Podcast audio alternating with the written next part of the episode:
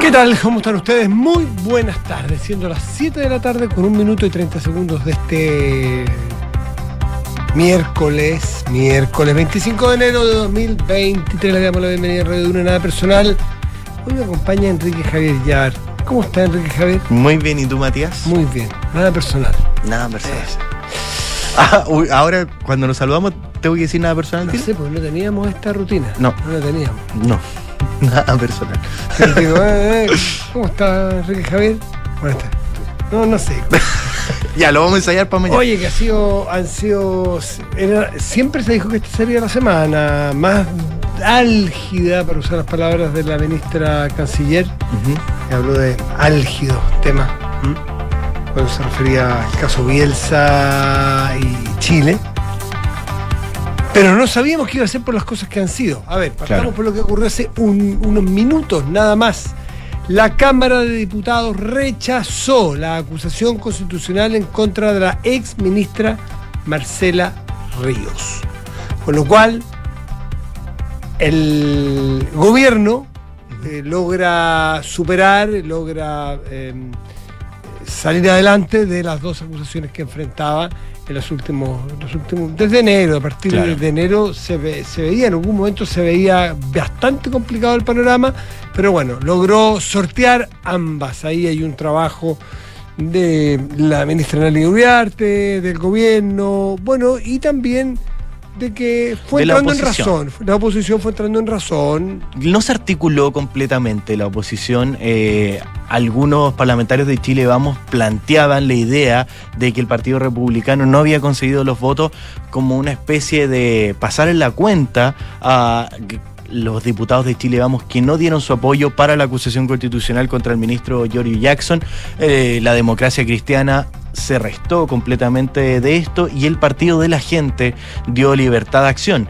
Con eso ya, a eso de la una de la tarde, el diputado Andrés Longton, quien es el jefe de bancada de Renovación Nacional, ya anunciaba y decía que se veía difícil si no se cuadraba republicanos y eh, algún descolgado que pudiera tener la democracia cristiana. Y los llamaba a recapacitar, decía como no puede ser que republicanos apoye a la ministra que entregó los No indultos. se trata de apoyar. Tú O cuando sea, no acusas, no apoyas. Claro, Sencillamente no acusas. exacto. No es que le hizo una campaña, le juntó plata, le hizo un bingo, le pagó el abogado, le invitó a un- a una cena bailable. Sencillamente, republicanos estimaban que no había espacio para una acusación constitucional que es en sí, no en sí, es lo más grave que hay como sanción a un funcionario público, a una persona que trabaja en el sector en ese sentido también el abogado de la ex ministra Marcela Ríos, José Antonio Viragallo, conocido, político, ex senador, ex diputado. Déjalo ex ahí nomás porque si no vamos a estar hasta las 8 y cuarto.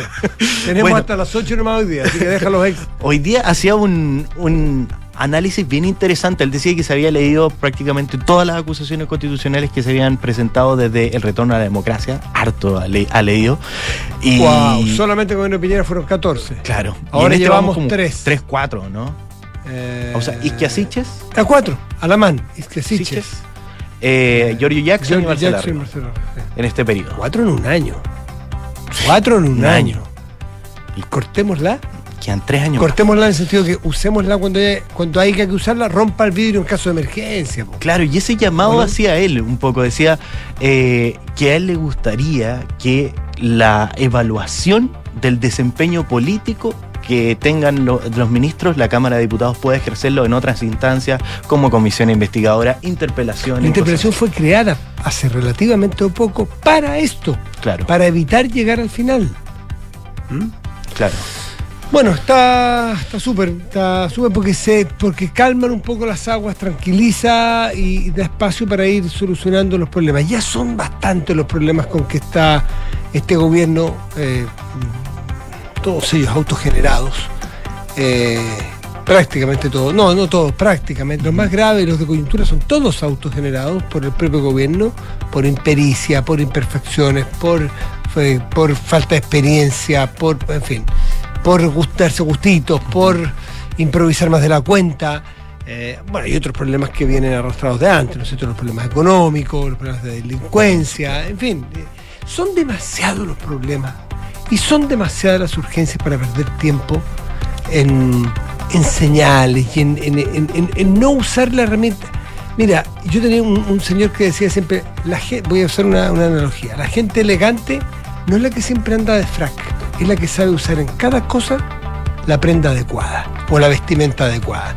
Ir a la playa con chaqueta y corbata no es elegante, es desubicado.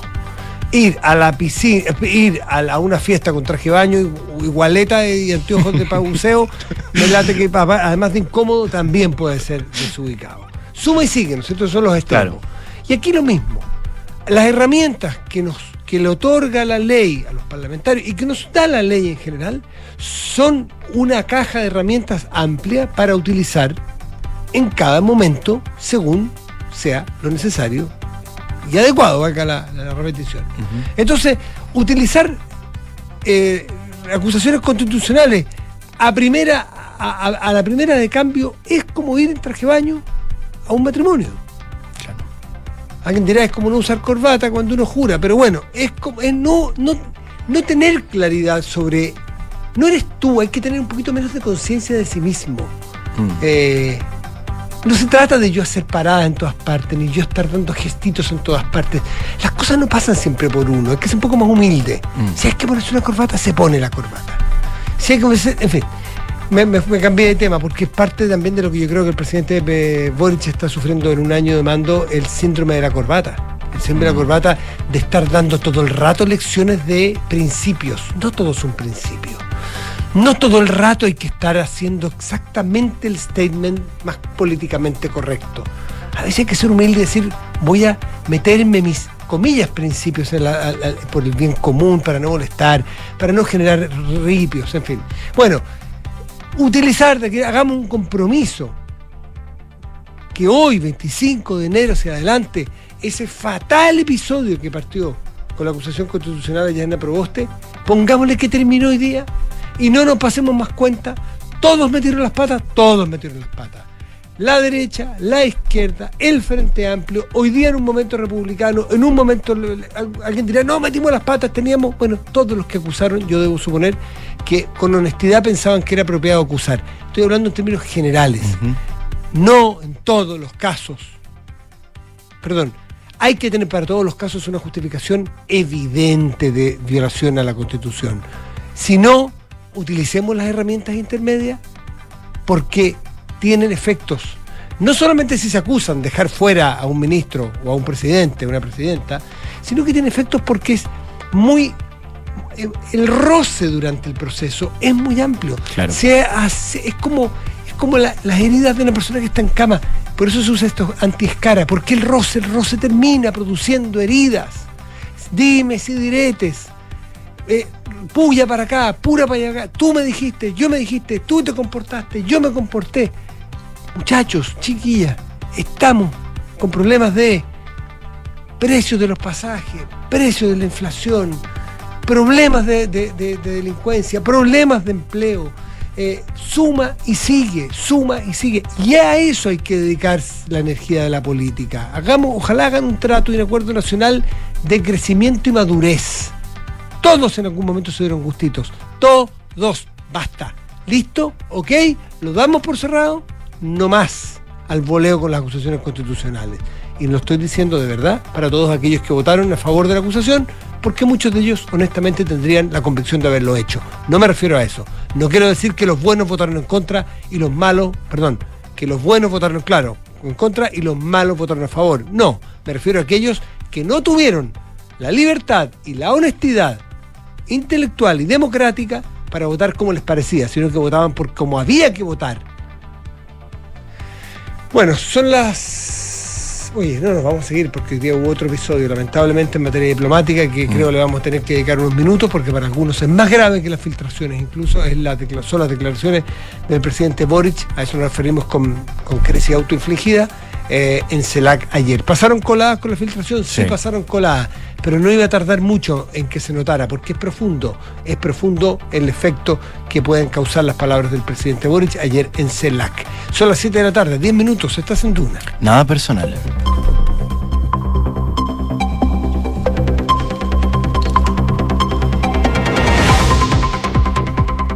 Enrique Javier.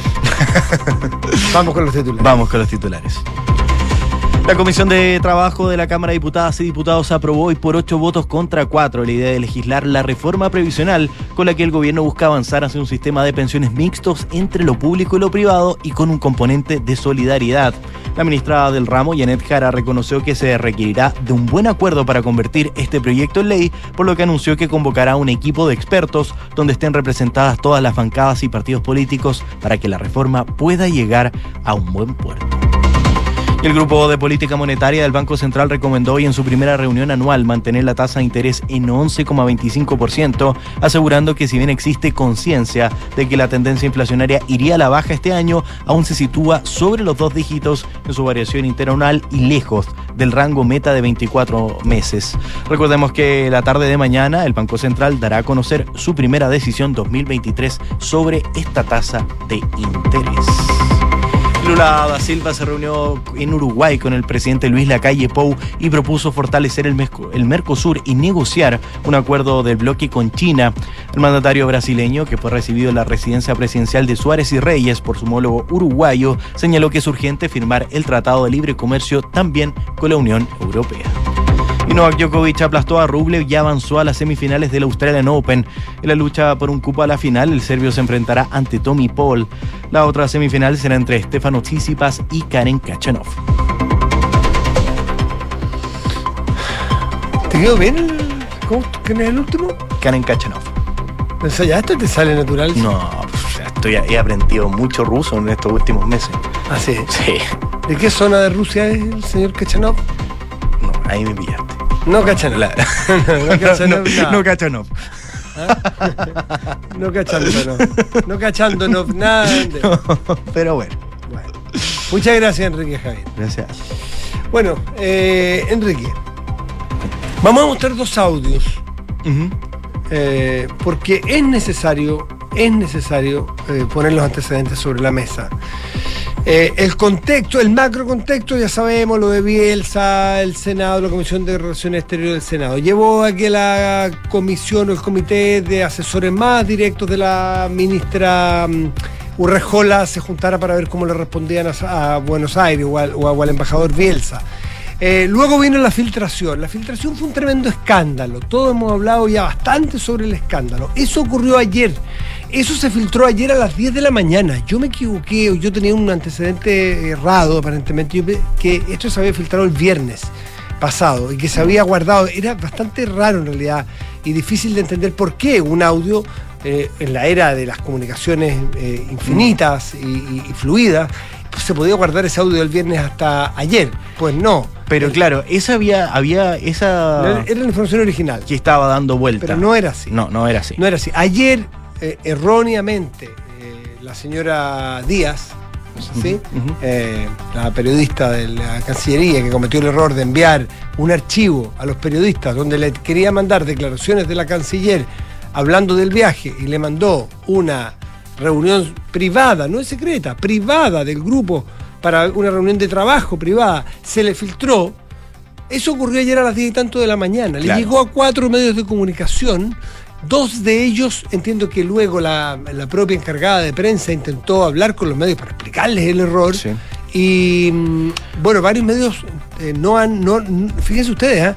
a ustedes probablemente que han escuchado el audio y les ha llegado por WhatsApp, pero no lo han leído en todos los medios. No. Entiendo que BioBio, la tercera, por ejemplo, no lo han publicado. No, y hay el- y varios canales de televisión también han decidido no publicarlo. En general, cuando se empezó a viralizar este medio en cuanto a medios de comunicación, salió, por ejemplo, el medio argentino Infobae, que fue de los primeros en poder publicar este audio completo, estos casi seis minutos que dura esa conversación.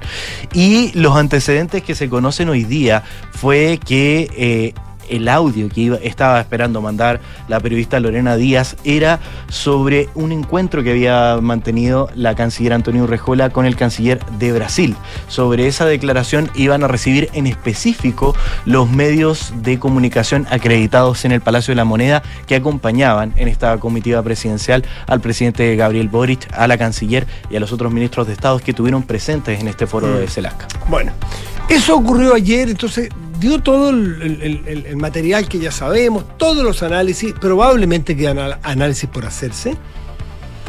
Eh, Es más, sigue ocurriendo cosas. Me acaba de llegarse cosa de segundos. Usted se escuchó el ping. Me llegó recién un comunicado de prensa de la, de la Cancillería, del Ministerio de Relaciones Interiores, que informa que la ministra Rejola aceptó la renuncia, como se sabe ayer, de la eh, directora de comunicaciones. Eso se sabe. Estoy leyéndolo en la medida que estoy leyendo sobre ustedes, lo estoy leyendo yo por primera vez. Por eso estoy tratando de resumir al aire.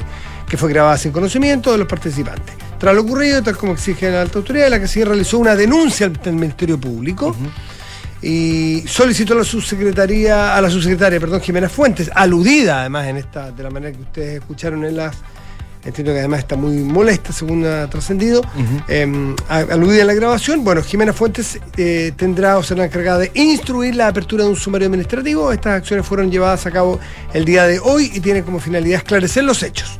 Reiteramos que la relación bilateral con Argentina sigue en excelentes términos. Em, esta coyuntura particular fue abordada por...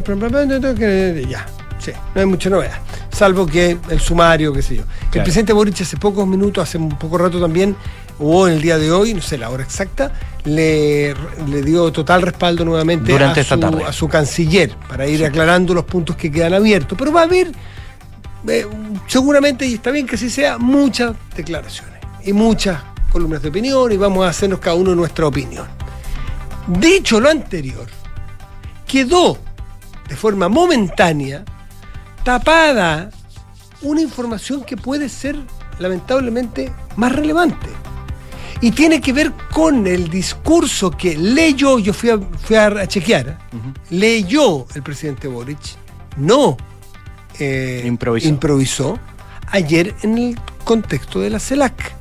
Y digo leyó porque es importante saber quién escribió eso. Pucha, perdón que me meta en la hondura, pero cuando vemos que, la que existe una tremenda desconfianza en Cancillería, entre el equipo de la Canciller y entre su subsecretario, plural, Ahumada, de Relaciones Comerciales o Relaciones Económicas, y ahora Jimena Fuentes, subsecretaria, pero además, ¿ustedes se fijaron que en la grabación hay un tal Carlos, que Carlos no cacha nada? No entiende nada, perdón, no, no, no es tan informal, pero cuidadosos con eso. Eh, déjame ver exactamente. Déjame que estoy leyendo para leer exacto. Aquí. Eh, la canciller dice, Carlos me dice que patudo Bielsa. Carlos no se da cuenta de lo grave. Lore, Lorena, dice, no cachan nada. Sí es cachan, perdón, no entienden. No cachan nada. ¿A qué, quién es Carlos? No me consta porque porque es imposible, le constaba solo a la persona que usó la palabra o el nombre Carlos. Pero todo indica, y toda la información indica que es Carlos Figueroa. Carlos Figueroa es el asesor internacional del segundo piso del presidente mm. Boric. Entonces yo cuando veo todas esas, todas ese, esa, esa trenza de desconfianzas en el mundo de la política exterior chilena, o sea, cada persona desconfía del otro ahí, yo tengo que preguntar quién escribió ese discurso. Y, ya le digo por qué. Eh, ¿Que lo escribió Carlos? ¿Lo escribió la canciller? ¿Lo escribió la subsecretaria? Ahumada supongo que no, porque no es su materia de, competencia. Eh, me cuentan en Cancillería, por lo que estuve reporteando, que es escrito a varias manos. Va aparte de la Cancillería, va, viene, son textos como se editan hoy día modernamente los textos que se van editando en conjunto y termina. Pero el presidente, suponemos, que los leyó suponemos que lo tuvo todo a su alcance. Y se lo digo con cierta ironía por lo de los indultos. Entonces, suponemos que leyó lo que firmó completamente y estaba al tanto de todo lo que estaba firmando. Supongo que el presidente de la República estaba al tanto de todo lo que leyó ayer. ¿Y por qué? Escuche lo siguiente. Esto leyó el presidente de la República en CELAC ayer. Luego venimos con una respuesta que le hacen. Mire. Por eso también no podemos ser indiferentes cuando hoy día en nuestra hermana República del Perú con el gobierno bajo el mando de Dina Boluarte, personas que salen a marchar, a reclamar lo que consideran justo, terminan baleadas por quien debiera defenderlas. Más de 50 personas han perdido la vida y eso nos debiera escandalizar. Es inaceptable también que las universidades de América revivan las tristes escenas de los tiempos de las dictaduras del Cono Sur, como sucedió recientemente con el violento ingreso de la policía a la Universidad Mayor de San Marcos. Frente a estos atropellos, reitero la voluntad de Chile a contribuir en todos los espacios multilaterales para acompañar un diálogo inclusivo capaz de construir gobernabilidad democrática y asegurar el respeto a los derechos humanos. Hoy, con la misma claridad con que siempre hemos respaldado los procesos constitucionales en nuestra región, hacemos notar la imperiosa necesidad de un cambio de rumbo en el Perú, porque el saldo que ha dejado el camino de la represión y la violencia es inaceptable para quienes defendemos, y no me cabe ninguna duda que acá en CELAC esa voluntad es abrumadoramente mayoritaria, la democracia y los derechos humanos. A ver, tiene varias cosas que analizarle. Primero, ¿cuál fue el problema que la Cancillería, con justa razón, la Cancillería chilena le molestó de Bielsa? ¿Le leo? ¿Le leo textual? Lo tengo aquí subrayadito. ¿Qué es lo que dijo la canciller cuando se refería a Bielsa? Dijo que le escribió a su canciller argentino, a su padre argentino, diciéndole, tu embajador ataca directamente a la administración del presidente Boric en un tema políticamente muy álgido. ¿Qué hace el presidente Boric con Perú?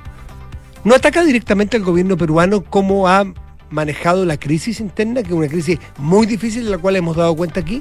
¿No entra acaso el presidente Boric en política contingente de un tema álgido, coma, muy álgido, que es la crisis, con muertos. Eso por una parte. Entonces, ojo, que el presidente se meta en política interior. Ya hay repercusiones y ya hay reacciones en el Perú porque el presidente Boric se mete en política contingente. Y no solo el cómo maneja la crisis, sino que da lecciones de qué debe pasar con el proceso constitucional en el Perú, el presidente de Chile. Eso es muy delicado. Porque alguien puede decir en Perú, perdón, podría dejarnos a nosotros que veamos si queremos nueva constitución o no. Vemos que nuestro... eso por un lado. O sea, la intromisión, dicen algunos peruanos, del presidente Boric en política interna. Lo mismo que nos molestó a nosotros de Bielsa cuando se mete a, evaluar por qué los ministros chilenos votan en contra de Dominga. Entonces, trata tú a tu vecino como te gusta que tu vecino te trate a ti. Es raro que el presidente haga eso, que cometa error, discúlpenme. Es raro con tanto asesor. ¿O acaso los asesores no están de acuerdo y nadie le dice que entienda realmente relaciones internacionales? Ojo con dar lecciones constitucionales a los vecinos. Ojo con criticar 100% la, la, la, forma en que el gobierno peruano, un gobierno que lleva poco tiempo, que llegó ahí porque hubo un autogolpe del anterior presidente, está tratando de controlar una situación crítica, muy crítica, el presidente Boric ni una palabra de empatía, comprensión o matizar lo que está pasando en Perú. 100% del lado de los que protestan. Cuando el gobierno peruano tiene una visión distinta, está tratando de apagar un incendio que tiene. Hay más de 50 muertos, por favor. La crisis es muy grave. Entonces mirarla desde una sola perspectiva también es delicado. Y el presidente Boric aquí se le puede hacer una mirada diciéndole, ¿Habremos aprendido nosotros con madurez y con el paso del tiempo de que el 18 de octubre tenía más que una sola mirada? En su momento el presidente Boric, un dirigente político, tenía una sola mirada. La ha ido matizando. Él mismo dice que ha ido creciendo, evolucionando.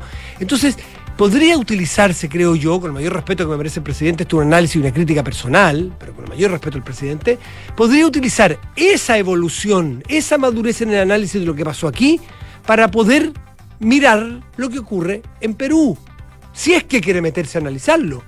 No hay solamente unos violentos, no hay unos buenos y unos malos. El tiempo dirá, habrá juicios. Cuando hay violaciones de derechos humanos, por supuesto que hay que condenarlas con todo, con con, toda fuerza. Escuchemos ahora que esto es lo que me parece más delicado. La, la respuesta de la canciller peruana en CELAC. Primera cosita, primero de contexto. Hay dos cancillerías en Latinoamérica que son conocidas hace, no sé si siglo, un siglo, por ser las dos mejores cancillerías. Itamaraty, de Brasil, y Torretagle, de Perú.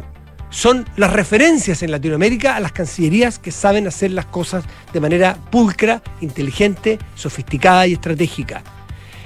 Eso por un lado, para que vea quién está hablando, la jefa de, de Torre hoy día, de la diplomacia peruana, de esa tremenda diplomacia peruana en cuanto al prestigio. Y dos, le responde al presidente de Chile una canciller. ¿Es porque no estaba la presidenta peruana por la crisis o porque ahí es la primera señal de decirle, mire, al presidente Boric, que nos critica como nos critica, que se mete en nuestros temas locales, no le vamos a contestar con la presidenta, le vamos a contestar con nuestra canciller. ¿Puede ser eso una lección? La primera señal, no lo sé, o a lo mejor es porque realmente Dina Boluarte no estaba allí. Vamos a dejar eso pendiente, pero escuche por favor la, respuesta de la, de la mm, canciller peruana ayer en la CELAC, después de que el presidente Boric hiciera la crítica que hizo. Esta crisis política originó el inicio de protestas y movilizaciones que incluyen tanto demandas legítimas que reflejan sin duda una deuda histórica por regiones y sectores de la población marginados por décadas, así como acciones motivadas por intereses políticos o con el deliberado propósito de producir violencia y destrucción, que incluyen el intento de toma de aeropuertos y otros activos críticos, incendio de oficinas públicas, ataques a dependencias policiales y fiscalías, cierre de carreteras, entre otros. Estas acciones violentas tienen la clara intención de subvertir el orden constitucional y alcanzar objetivos políticos que estos grupos no pueden lograr a través del cauce constitucional. Las situaciones descritas constituyen amenazas a nuestra democracia y al Estado de Derecho en la región, como lo son las acciones condenables ocurridas en Brasil recientemente. Es de lamentar, por ello, que algunos gobiernos de países particularmente cercanos no hayan acompañado al Perú en este difícil trance institucional y más bien hayan priorizado la afinidad ideológica al apoyo inequívoco al Estado de Derecho y a la sucesión constitucional, buscando establecer una narrativa tergiversada que no se condice con los hechos objetivos sucedidos en el Perú. Mire usted, con esa sutileza, sin nombrar nunca a Chile en el presidente Boric, dice algunos países, algunos particularmente cercanos, sí se refiere a Chile, le dice a Chile que está, y al gobierno de Chile que está teniendo una mirada tergiversada de la realidad. Claro, porque el presidente Boric no ha hecho el matiz de que en esos manifestantes hay, como lo hubo aquí, gente que salía a la calle con toda justicia, con toda tranquilidad a manifestar un malestar, y hubo otros delincuentes que quemaron, que tiraron molotov, que destruyeron, y aquí, según el gobierno peruano, en Perú pasa algo similar. Hay algunos delincuentes, incluso lo ha dicho oficialmente, que hay narcotráfico, que hay gente interesada en destruir y en romper. Y el presidente Boric no ha hecho ese matiz y al gobierno peruano le duele. Lo ha dicho a través de su canciller. Le ha dolido esta mirada que a juicio de ellos es tergiversada de no matizar. Entonces nos enemistamos con el Perú gratuitamente y sin eh, tener los matices de analizar las cosas con un poquito más de perspectiva. Dos problemas diplomáticos en un mismo día, récord mundial. 7 con 28, estás en Duna, nada personal. Bueno, y vamos a hablar de temas que sí ocupan a la gente de corriente en el día a día, en lo cotidiano, a lo largo y ancho de Chile, y tiene que ver con un anuncio que ha hecho el gobierno a través de su Ministerio de Transporte y Telecomunicaciones del congelamiento de las tarifas del transporte público para la región metropolitana, al menos, o anunciado hasta aquí, hasta el primer semestre de 2023. Juan Carlos Muñoz, ministro de Transporte, bienvenido a Radio Duna. ¿Cómo está, ministro? Hola Matías, buenas tardes. Eh, gracias por tenerme aquí en el programa. Nada, muy buenas tardes y bueno, son temas súper importantes que le llegan a mucha gente, eh, con cómo está la inflación, con, los, con el problema de la crisis económica mundial y también chilena. Eh, este es un alivio que seguramente es muy bien recibido. A ver, partamos por cierta cosa. ¿Cuánto vale al, fisco, cuánto le cuesta al fisco poder mantener congelada esta tarifa? A ver, este es, un, es una política pública que hemos... Mm implementado el congelamiento tarifario desde octubre del 2019, ¿no es cierto? En que la tarifa estaba congelada en Santiago, en regiones, y que tiene que ver eh, tiene múltiples razones, ¿no es cierto? Pero una de ellas tiene que ver con que efectivamente el transporte público eh, da más sustentabilidad a la ciudad, nos conviene que haya más gente que use el transporte público por una parte. Segundo, el subsidio al transporte público, eh, quienes más se benefician son los que más lo usan, los que más lo necesitan y son mayoritariamente personas de ingreso medio y bajo. Eh, y por lo tanto aparece como una forma de transferir recursos que es muy atractiva porque le da movilidad a personas de bajo ingreso y al mismo tiempo favorece que más personas lo usen. Eh, lo que hemos definido es que en lo que va, eh, no solamente el año pasado se cogió la tarifa, sino que además eh, este año, durante al menos durante el primer semestre vamos a mantener las tarifas congeladas eh, y en caso de la tarifa estudiante y la tarifa adulto mayor se va a congelar eh, por todo el año. Ah. ¿Cuánto cuesta esto? Por ejemplo, si nosotros hubiésemos decidido que no, que se iba a aumentar 10 pesos, eh, esos 10 pesos en Santiago significan 5.400 millones de pesos en un año eh, y 3.300 millones de pesos en regiones, más o menos. No, lo digo porque, Eh, porque claro, esto hay que financiar igual y, y- y- y- en una crisis hay que ser súper selectivo y focalizar los gastos donde son más necesarios. El transporte público es una de las cosas que usa sobre todo, súper bien focalizado, creo yo, usted es el experto en las personas de menores recursos que usan más este Sí. transporte público. Así es. Y, por eso, y por eso es que nos parece que esta, esta medida va en apoyo a las familias que, más encima en un contexto económico que está difícil, eh, ahora estas son medidas que no se toman solamente desde el Ministerio de Transporte, una decisión muy conversada, por supuesto, y analizada con el Ministerio de Hacienda de poder, de poder definir si es que efectivamente existen los recursos fiscales para poder brindar este apoyo. Por supuesto. Ahora, eh, algunas cosas. eh, complicado, ¿cuánto tiempo lleva? Llevamos desde el 2019, ¿no es cierto? Congelado. Es complicado porque en algún momento va a haber que sincerar la tarifa y no nos vayamos a, a- esto no lo dice usted, lo digo yo responsablemente, ah, para no comprometerlo, a peronizar, digamos. Eh, no va a pasar lo de muchos países donde empezamos a con los precios justos y con los congelamientos eternos de los precios, porque alguien está pagando los precios y hay que ser súper responsable en transparentarlo, hacerlo mientras podamos, pero va a haber un momento y ahí se va a requerir coraje político y espacio político para sincerar y decirle, ¿saben qué?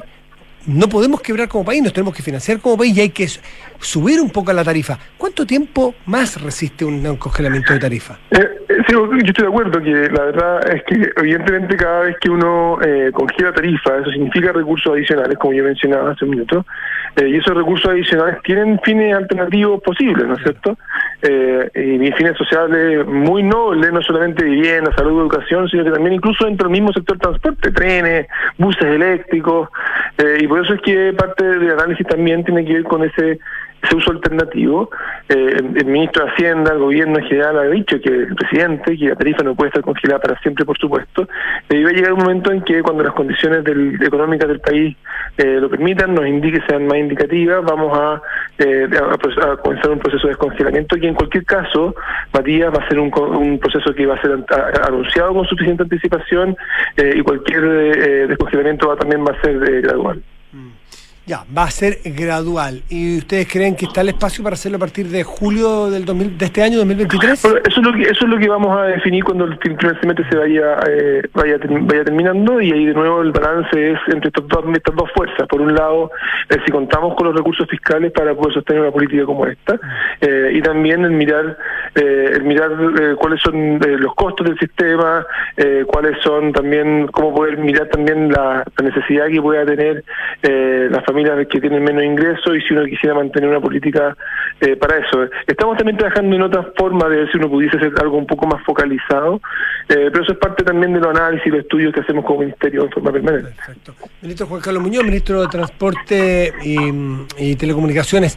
Hay una, hay una, una- un análisis crítico, no es una crítica tampoco tan terminante, pero y que es consistente con muchas de otras políticas públicas, que es el supuesto centralismo, porque esta medida afecta solo a la región metropolitana y alguien con justa razón dice, perdón, la inflación es a nivel nacional, no es a nivel metropolitano solamente, ¿por qué este congelamiento solamente eh, es para las personas que viven en esta región capital, que congrega la mayor cantidad de la población, pero ¿por qué no hacerlo para todo Chile en los regulados? ah? Después podemos hablar de los no regulados, pero en los transportes con precios regulados.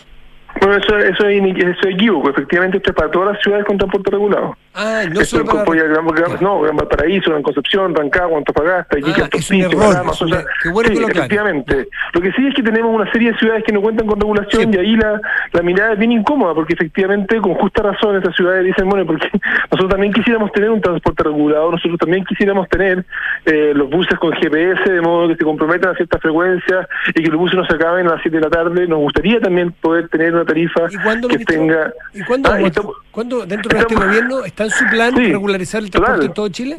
Total, nosotros nos hemos comprometido como, como gobierno también de rediscutir el, el subsidio al transporte público y vamos estamos ingresando, lo estamos viendo en dos en dos dimensiones. Primero la ley corta que estamos trabajando con eh, en el Congreso que ya tiene algún grado de avance, con algunas medidas específicas y puntuales que queremos mejorar, pero la gran ley de subsidio al transporte público la vamos a presentar, esperamos en marzo, para poder abrir una discusión que nos debiera llevar, creo yo, a que todas las capitales regionales, todas las capitales provinciales puedan, en función, dependiendo de sus, sus dimensiones y sus condiciones eh, demográficas, puedan tener las mismas condiciones respecto de subsidios para transporte público.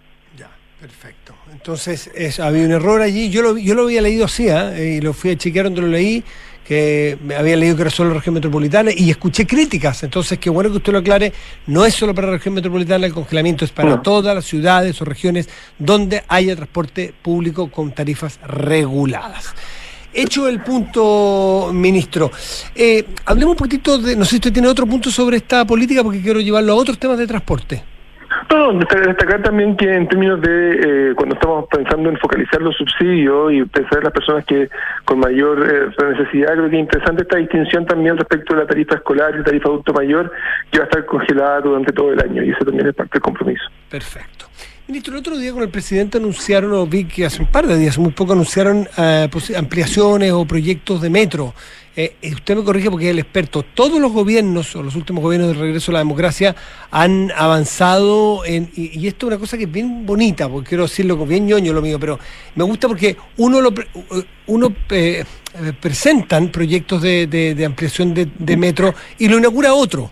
Eh, que eso es bien, es bien, claro, insisto, ñoño, pero es republicano, es, No, comparto la ñoñez, 100%, comparto 100%. Y aún es más, fíjate, por ejemplo, eh, en esta extensión que estamos planteando ahora, que estamos fuimos a mover el primer tren y que vamos a poder inaugurar el tercer trimestre de este, este año, eh, que la extensión de la línea 2 de la cisterna hasta el bosque y San Bernardo. Michelle Bachelet 2 es la que lo anuncia, se desarrolla el proyecto mayoritariamente en el gobierno de Piñera 2 y ahora el gobierno del presidente Boric que le da las últimas puntadas, cierra el proyecto y finalmente lo inaugura. Y así nos pasa con todas las líneas de metro, efectivamente, que trascienden gobiernos, que los periodos son de desarrollo de los, de los estudios y de, la construcción eh, toman varios años. Eso es más o menos lo que uno aspira de un país que se considera un Estado y no solamente un gobierno, es decir, que va haciendo cosas que se van amarrando, van tomando cocción lenta, pero van llegando a punto de cocción dos, tres periodos después y no pensar solamente en el propio. Eh, eh, y, y respecto de eso, ¿qué planes tiene, cuáles son las próximas, eh, las próximas aperturas o inauguraciones de metro y cuáles son los planes que ustedes van a sembrar para que cosechen otros gobiernos? Tiene, tiene, esa gracia de, de poder ir eh, sembrando hacia adelante. Tiene la gracia además, eh, a ti esta política, de que cuando alguien viene y te dice, oye, pero este proyecto va a durar siete años, sí, pero los siete años se cumplen, los siete años llegan. mira, mira, lo que estamos inaugurando este año y que tiene que ver con lo que sembramos hace siete años atrás y por lo tanto le da credibilidad también a esa política. Hoy día en que estamos en materia de metro, por un lado, estamos eh, trabajando en, en dos, dos eh, a todo, toda carrera, ya con un 95% de avance, en la extensión, como decía hace un minuto, de la línea 2, desde la cisterna hacia el sur, son cuatro estaciones, 5,2 kilómetros para llegar al bosque San Bernardo.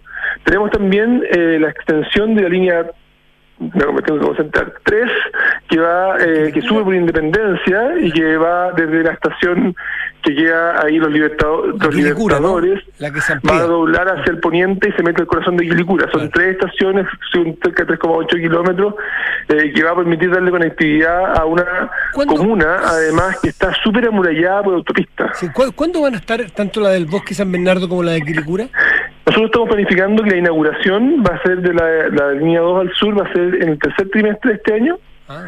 Eh, y la de Quilicura el cuarto trimestre de este año. Pero ya estamos ya pasando los primeros trenes, estamos, pero por ejemplo tú ibas a la, estación El Pino, donde estuvimos con el presidente el lunes, eh, y le faltan los ascensores, le falta la escalera mecánica, hay todo un proceso también de finalizar eh, eh, de todos los temas asociados a que los, trenes empiecen a circular, en fin, hay, hay, un, hay unos tiempos que hay que tomar y que a le, encantaría que fueran más rápidos, pero también es malo apurar estas cosas porque El metro sabe por qué lo hace, lo ha hecho mil veces y finalmente termina inaugurando una, una línea que sí funciona.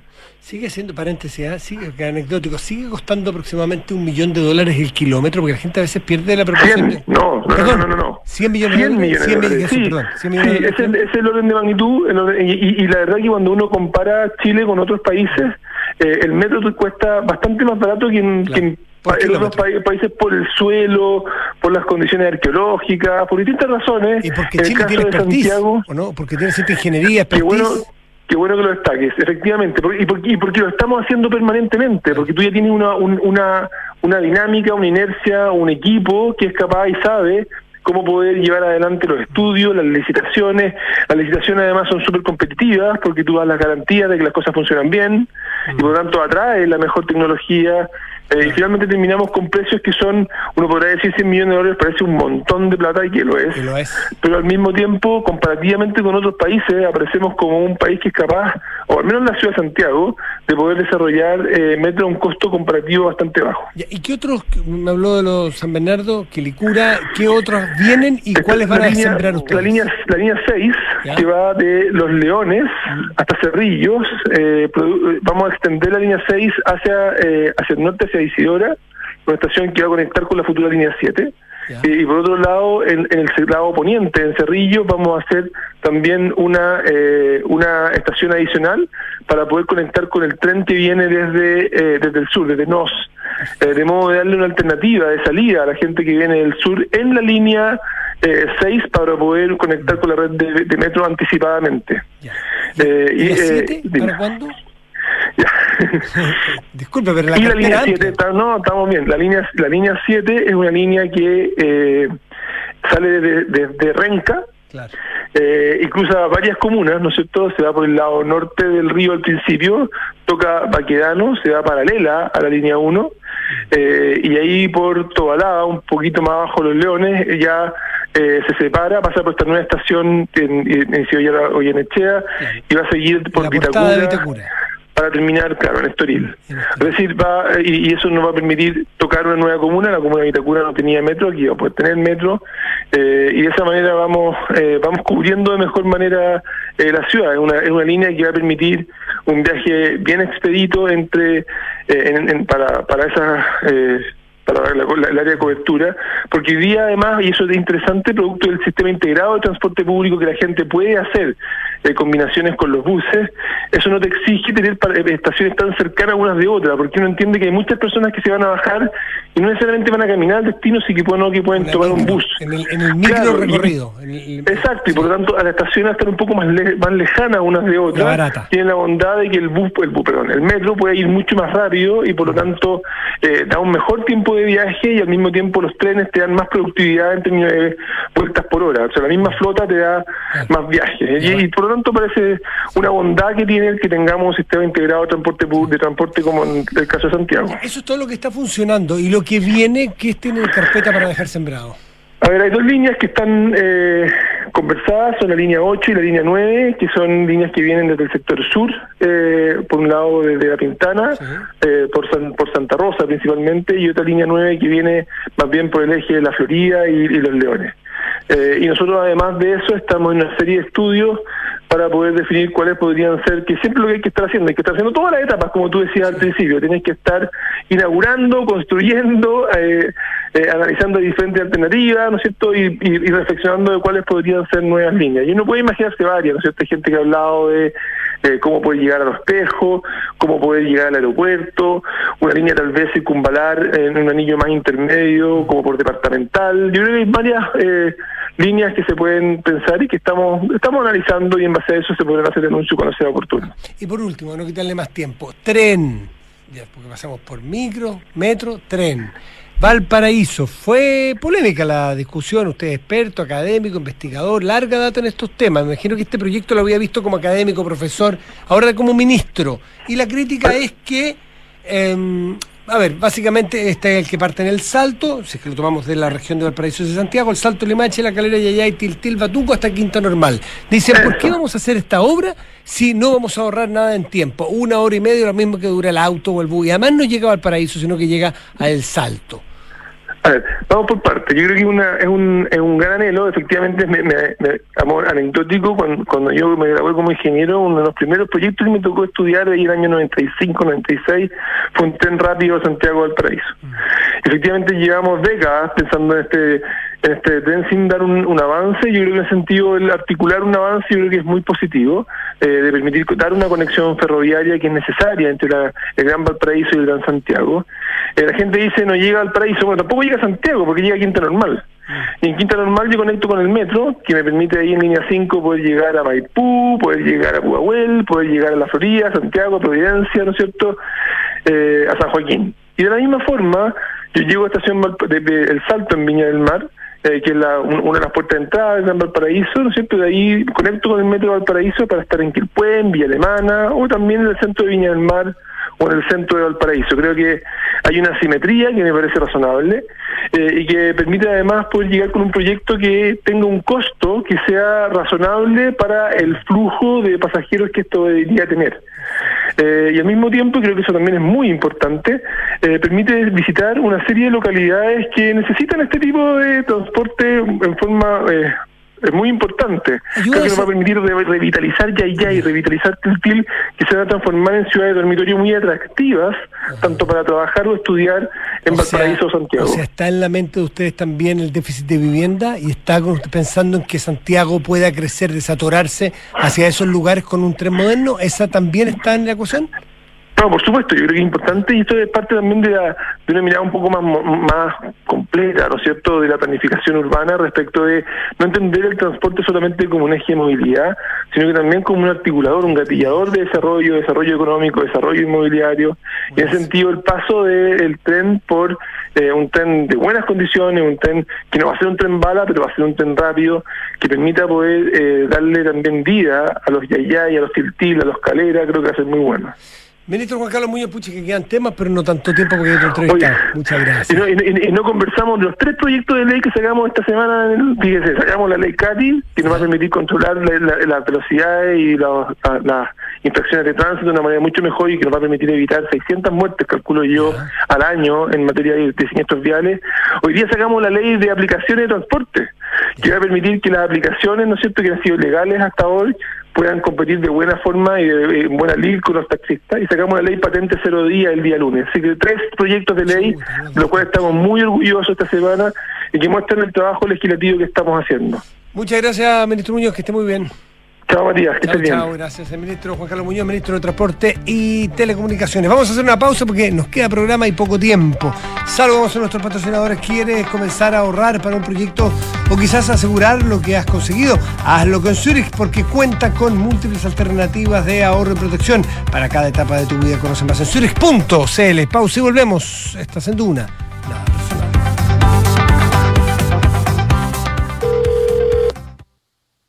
Zurich, buenas tardes. Habla Paula. ¿En qué puedo ayudarte? Hola, habla Ignacio. ¿Por qué mi compañía de seguros cambió de nombre? Lo que pasa, Ignacio, es que Chilena Consolidada ahora se llama Zurich. Reunimos lo mejor del mundo de los seguros y el ahorro para ti y tu familia. Entonces ahora soy Zurich, pero tengo que hacer algo como cliente. No, no es necesario que hagas nada. Tu relación con la compañía sigue vigente exactamente en los mismos términos que antes. Ah, mira qué bueno. Muchas gracias por tu ayuda. Cualquier duda, contáctanos en Zurich.cl y recuerda que Zurich es tu mejor compañía para el futuro.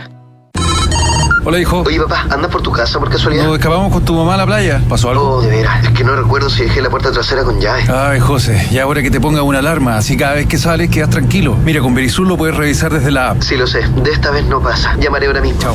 Protege lo que más quieres con alarmas Verisur. Llama al 600-385-0003 o calcula online en verisur.cl. Activa Verisur. Activa tu tranquilidad. Oye, ¿subiste la última de Soto? No, ¿qué hizo ahora? Se compró un auto. Nah. ¿Pero cómo? ¿Y de cuándo se metieron en ese cacho? Parece que ayer la señora no lo quiere ni ver. Ahora sí que la embarró. ¿Pero cómo tan huevo? Se parte de la nueva experiencia de tener un auto. Suscríbete a smarticar.cl sin hacer trámites, pagar mantenciones, patente ni seguros. Smarticar. Comprarse un auto no es smarty. Con Talana, la más completa plataforma digital de recursos humanos, ahorras tiempo y costos. Simplifica tus tareas del día a día con las soluciones del ecosistema de Talana. Dedícale tiempo a lo que más importa, los equipos y las personas que lo conforman. Únete a las miles de empresas que ya han digitalizado su área de recursos humanos con Talana. Conoce más en talana.com.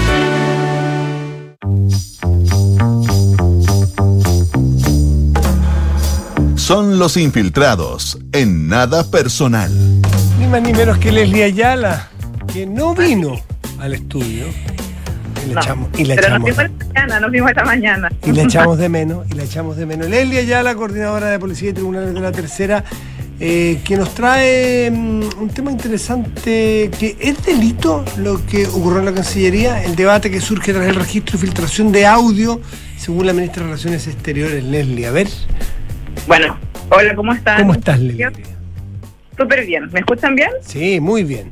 Ya, perfecto. Bueno, al principio cuando nosotros planteamos este debate, opinaron muchos abogados, algunos decían que sí, otros que no, pero finalmente eh, van a ser los tribunales los que van a incidir en esta polémica, es decir, esto escala ya más allá de una situación política particular o un impasse diplomático, como se podría ver también eh, tildado, y ahora van a ser finalmente el Ministerio Público, porque hace poco, hace más de una hora más o menos, el propio Ministerio de Relaciones Exteriores a través de un comunicado ha señalado que no solamente va a haber un sumario para establecer las responsabilidades administrativas que había esta, esta filtración de un audio, una conversación eh, privada entre la ministra Urrejola y sus asesores, sino que además se ha presentado una denuncia ante el Ministerio Público para que establezca si también esto puede ser castigado en sede penal, obviamente con algún tipo de pena eh, contemplada en el Código Penal. Y este es el gran debate que existe. Eh, en esta reunión entre la canciller Urrejola, sus asesores más directos, donde hablan del embajador eh, de Argentina, Rafael Bielsa, había una expectativa de privacidad. Esa es la situación que ahora tienen que sacar los tribunales en el sentido de que el delito que se sanciona cuando alguien difunde o graba eh, una conversación sin la autorización de los presentes de esa conversación eh, es un delito que está contemplado en el artículo 161 letra A del Código Penal.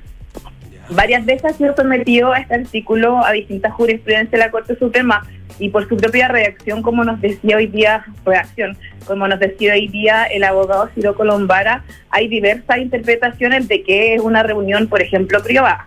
Nosotros podemos entender que en el ámbito eh, formal de cómo ocurrieron los hechos en el Ministerio de Relaciones Exteriores, cuando la canciller estaba hablando con su equipo, dentro de los cuales estaba su jefa de prensa, quien fue finalmente quien renunció y quien ha, eh, ha sido parte como de esta polémica, ya que ella habría sido quien eh, reenvió además después esta conversación privada a distintos medios de comunicación. La situación es si las reuniones entre funcionarios públicos, reuniones de trabajo, tienen esa expectativa que yo les llamaba recién de privacidad. Y eso, y eso es algo que exige el tipo penal, que en este caso va a regir para establecer si existen o no, eh, más allá de la responsabilidad administrativa, si existe una responsabilidad eh, penal que pueda ser perseguida por el Ministerio Público. Entonces, hay un debate ahí, no habían, eh, habían opiniones divididas entre los abogados. Algunos sostenían, como Cristian Muga, un penalista, decía, o sea, ent- entendemos que los funcionarios públicos están trabajando y su labor puede ser eh, siempre vista como desde un plano público y él creía que para que se configurara el delito debería como establecerse que esa sesión era secreta o reservada. El tema es que otros abogados planteaban, como Ciro Colombara eh, que, y Libertad Triviño también, por ejemplo, que cualquier conversación donde uno eh, pone una grabadora y no le avisa a las personas que está siendo grabada, se está cometiendo y configurando ese delito porque el delito eh, tiene que, lo que protege ese bien jurídico es justamente la privacidad de eh, situaciones que no son públicas. Por ejemplo, para decirlo banalmente, algo que me explicaba hoy un fiscal. Si yo estoy, por ejemplo, en una plaza y me toman una fotografía, yo estoy en un lugar público. Por ende, no hay una expectativa mía de que esa situación es una situación privada. Sin embargo, cuando yo estoy en el seno de, además, eh, una reunión donde hay muy pocos participantes y se están hablando temas delicados justamente un ministerio, sí habría al menos una expectativa de privacidad y la misma canciller Urrejola lo ha dicho directamente, ella no tenía antecedentes de que esa conversación estaba siendo grabada, por ende no había la autorización tampoco de dejar un registro de audio de dicha instancia. Entonces, bueno, son todos esos factores los que ahora están saliendo la luz. Al principio se pensó que la Fiscalía de Oficio, al conocerse este escándalo ayer martes, iba a iniciar una investigación de oficio, que es una de las posibilidades ante una situación que podría ser constitutiva de delito, pero finalmente eh, fue el propio gobierno del presidente Gabriel Boric a través del Ministerio de Relaciones Exteriores y la propia canciller Antonia Orrejola quienes han estampado esta denuncia que abre un proceso penal donde evidentemente se va a interrogar a todos los partícipes de esta situación. Eh, lo más probable es que la periodista justamente eh, Lorena Díaz, quien presentó su renuncia tras esta situación, eh, sea una de las personas que tenga que declarar eh, y también obviamente todos los presentes en esa reunión para también clarificar ante la justicia si efectivamente no había una autorización ya sea explícita o implícita de que se grabara o generara un contenido de audio de esa instancia. Ahora, todo lo entendemos también dentro del marco de las explicaciones que se han dado por parte del gobierno, tanto en privado como en público, de, que esto, de, estos, de que esto se trata de un error y esa teoría conspiranoica un poco que levantó el diputado Gonzalo Winter ha sido descartada, pero sin embargo el Código Penal que nos rige actualmente sanciona justamente cuando yo, por ejemplo, en este minuto estuviera grabándonos a todos nosotros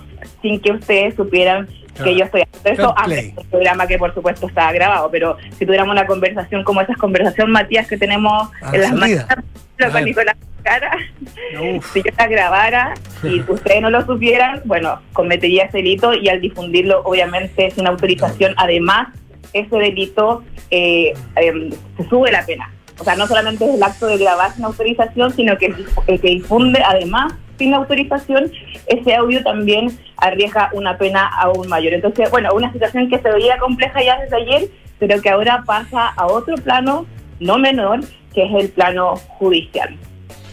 Bueno, va, claro, el plano judicial que además va, a poder esclarecer y va a poder ir tratando de cerrar un momento que fue incómodo, que fue muy poco diplomático y que generó y sigue generando efectos políticos. Bueno, ir al menos cerrando el punto de vista judicial. Porque alguien puede decir con cierto nivel de, claro, con mente paranoia, decir, oye, ¿y por qué son solo seis minutos? ¿Eso duró una reunión? ¿Y por qué está cortado? ¿Está editado? ¿Hay un audio más, más largo? ¿Por qué se envió esa parte? ¿Por qué el error solo en esa parte? Pero claro, puede ser lo que se llama la navaja de Ockham, es decir, el, el, argumento también hay que pensar que puede ser por lo más sencillo, porque ella grabó solo esa parte, entró una llamada, se le cortó la grabación y solo se equivocó con ese archivo. Puede ser perfectamente lo más simple, pero hay que averiguar si no es lo más complejo, porque se trata de la Cancillería, el Ministerio de Relaciones Exteriores del Gobierno de Chile. Y es un tema sensible con muchos alcances. Ya, pues vamos a seguir. El probatorio justamente, como es en un espacio que es una investigación que va a ser pública, es, un, es una causa que se inicia por una acción pública de una denuncia del Ministerio de Relaciones Exteriores, seguramente más adelante vamos a poder tener todo ese rompecabezas y la historia ya completa y oficial de qué es lo que ocurrió. Así que bueno, sí, pues, a esperar Muchas gracias, Lelia Yara, como siempre. Que esté muy bien. Que muy buenas tardes, que estén muy bien. Buenas tardes. Y nosotros nos despedimos cuando son ya. Quedan dos minutos para las 8 de la noche. Nos vamos ya en terapia chilense. Que tengan muy buen resto de día. Hasta mañana. Gracias.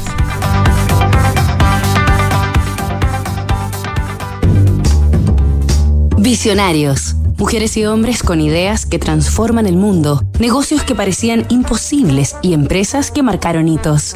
SIPO es un símbolo legendario y distintivo de Estados Unidos. George Blaisdell, la llama de la innovación.